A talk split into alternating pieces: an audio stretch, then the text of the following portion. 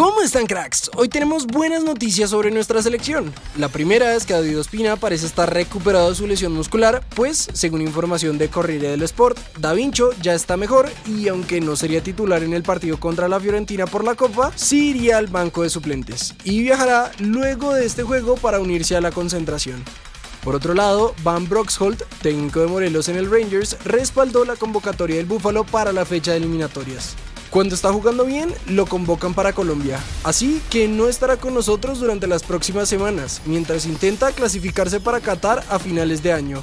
Creo que tuvo un gran desarrollo en todos los aspectos del juego, así que estoy muy feliz por él y también por los Rangers, porque tienen un buen momento. Ahora pasamos con Miguel Ángel Borja porque en entrevista con el Heraldo, nuestro crack habló sobre la falta de gol de la Cele y dijo, la situación de la falta de gol en la selección es de paciencia. Es normal que lleguen esos momentos donde no hay gol. Hemos tenido opciones que nosotros los delanteros no hemos sabido aprovechar, pero esperamos que contra Perú la energía de la gente nos ayude a convertir. Por otro lado, César Cueto, referente y exjugador de la selección peruana, analizó en Bloque Deportivo el partido entre las dos selecciones. Todos están en un lugar expectante, casi parejos todos. Es un partido difícil para Perú contra Colombia, que siempre demuestra su realidad futbolística, y más si juega de local. Tienen toda la posibilidad de salir adelante, pero la selección peruana está dispuesta a hacer una gran presentación. Pasando a los partidos, hoy varios de los nuestros sumaron minutos. Gustavo Cuellar jugó todo el partido en el empate del Alilal.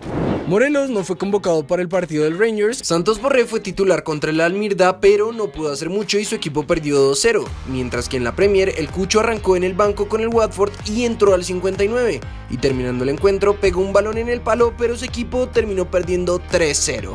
Siguiendo en Inglaterra, parece que la salida de Duan Zapata hacia esta liga está cada vez más cerca, pues según el periodista Pedro Almeida, el Newcastle mandó otra oferta al Atalanta, pero esta vez de unos 40 millones de euros. Y sumando a lo que les contamos ayer del gran sueldo que le ofrecieron, es una posibilidad bastante real de que nuestro delantero termine llegando al nuevo club más rico del mundo.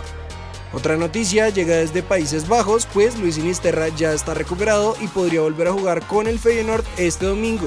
Y así lo confirmó su técnico Arne. Tendremos que ver juntos si Luis está en condiciones de ser titular. Esa es una decisión que tomará al final, pero siempre lo hago consultando al jugador y al cuerpo médico y físico.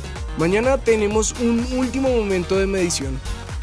Pasando a Portugal, el diario Aola resalta a Mateus Uribe como un pilar importante para el Porto y por eso pide la renovación de su contrato que termina el otro año. Uribe fue un fichaje reflexivo, quirúrgico e indiscutiblemente acertado. El que en su primer año en el Porto heredó la camiseta de Herrera que se había ido al Atlético de Madrid a coste cero. Actualmente lleva el 8 a la espalda y se reconoce su influencia en la solidez del mediocampo, dentro y fuera de la esfera de los dragones, pues no es raro que los entrenadores de los rivales blanquiazules reconozcan eso con el colombiano en el campo.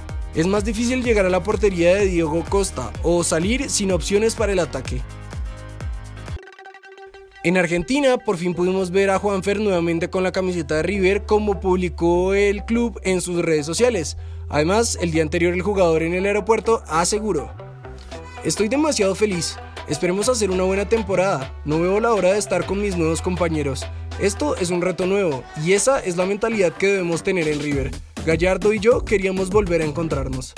Pasando a nuestra liga, le damos las gracias a Juan Esteban Carro que nos dejó en los comentarios los resultados de los partidos de ayer que dejaron a Águilas Doradas y a Bucaramanga empatados a uno mientras que América se llevó los tres puntos con gol de Emerson Batalla ante Envigado.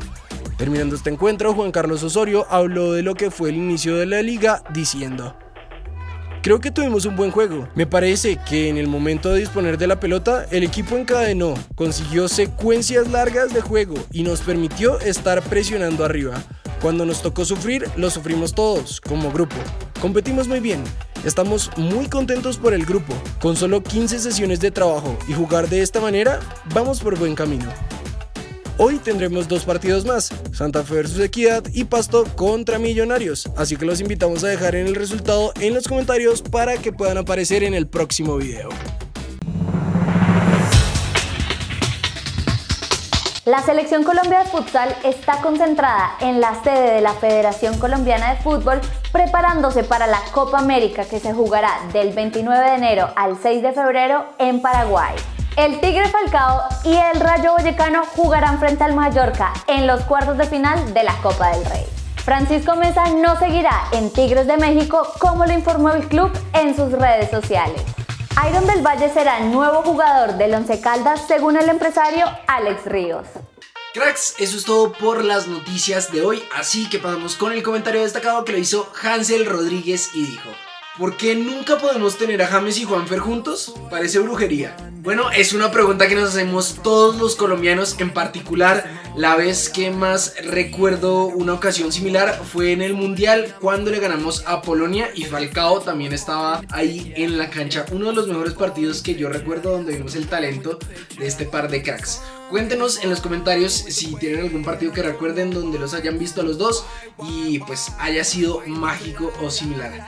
No siendo más, entonces recuerden suscribirse, activar notificaciones, seguirnos en todas nuestras redes sociales y nosotros nos vemos en el siguiente video.